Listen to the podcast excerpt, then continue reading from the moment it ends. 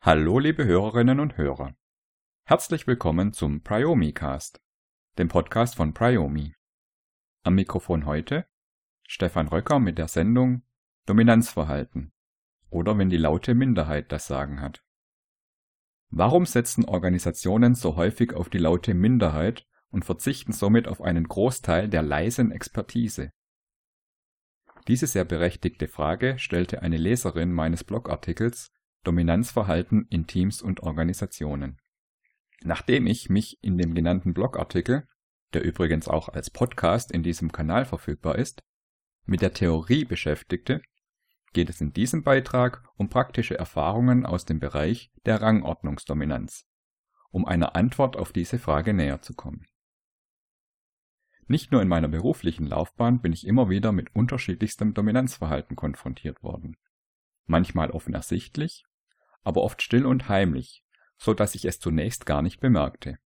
Auch wenn mir selbst eine gewisse natürliche Autorität nachgesagt wird, gehöre ich zu den leiseren Menschen. Und das ist gut so.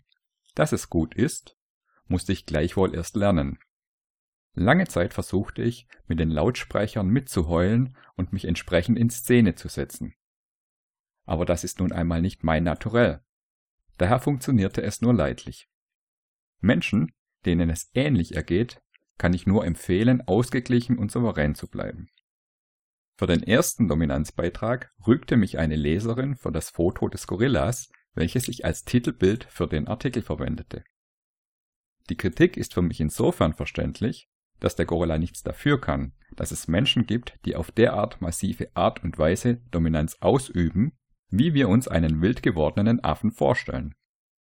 Tatsächlich konnte ich nicht widerstehen, das Bild zu verwenden, weil es für mich einigen Menschen durchaus ähnlich sieht, die ich schon live erlebt habe.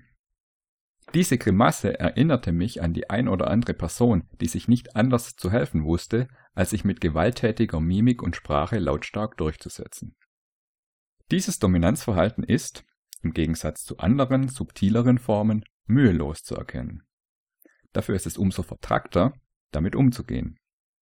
Vor allem dann, wenn das aggressive Verhalten bewusst angewandt und auch noch mit Leidenschaft für die Sache entschuldigt wird. In einem konkreten Fall war so eine Person bei vielen Besprechungen immer eine der ersten, die sprach, um schon einmal die Richtung vorzugeben. Lief es trotzdem nicht nach ihrem Geschmack, war es abzusehen, dass es früher oder später laut werden würde. Meist kündigte sich das mit einem langsam röter werdenden Gesicht an. Die Mimik wurde aggressiv, der Körper nahm eine Drohhaltung ein und die Stimme wurde peu à peu lauter. Kam es dann zum Ausbruch mit dröhnendem Geschrei, traute sich im Donner des Gewaltausbruchs selten jemand einzuschreien. Zumal Mann und Frau schlechte Karten haben, wenn so jemand eine Position innehat, in der sie Kündigungen und Abmahnungen aussprechen kann. Daher blieben die Köpfe tief unten und eingezogen. Sprach man ihn in einem ruhigeren Moment vorsichtig darauf an, hieß es lapidar, dass er nun einmal so sei und dass dies der Leidenschaft für die Sache geschuldet ist und man damit umzugehen habe. Punkt. Einsicht, Fehlanzeige. Bei so einer gezielt eingesetzten Aggression geht es nicht mehr um das Warum. Das entschuldigt hier überhaupt gar nichts. Hier geht es nur um das Wie.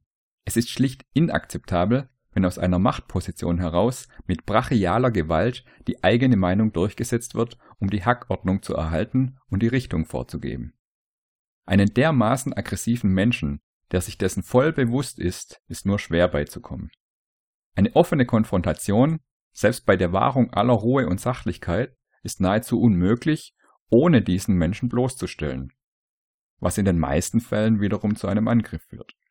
Laut Dagegenhalten führt nur zu ausufernder Eskalation und der konkreten Ausübung seiner Macht in Form einer Abmahnung oder Kündigung.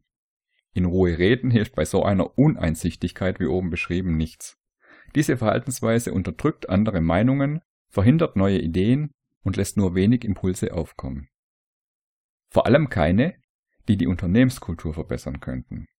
In so einem Unternehmen zu arbeiten heißt, sich anzupassen oder gefressen zu werden oder sich einen neuen Job zu suchen.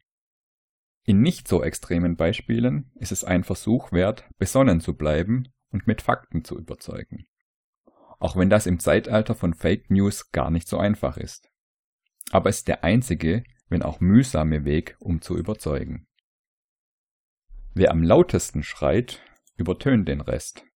Wer am aggressivsten agiert und dabei womöglich in einer Machtposition ist, erzeugt Angst.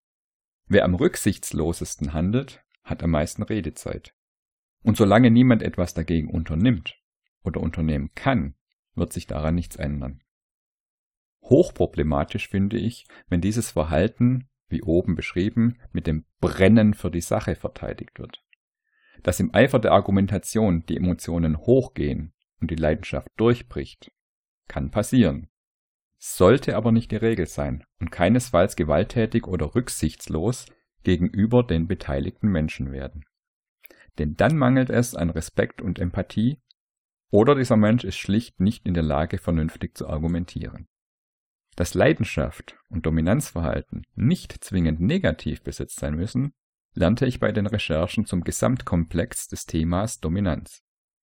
Wenn das Dominanzverhalten durchweg ergebnisorientiert ist und alle Personen auf Augenhöhe mitreden können, kann die Ergebnisdominanz durchaus funktionieren.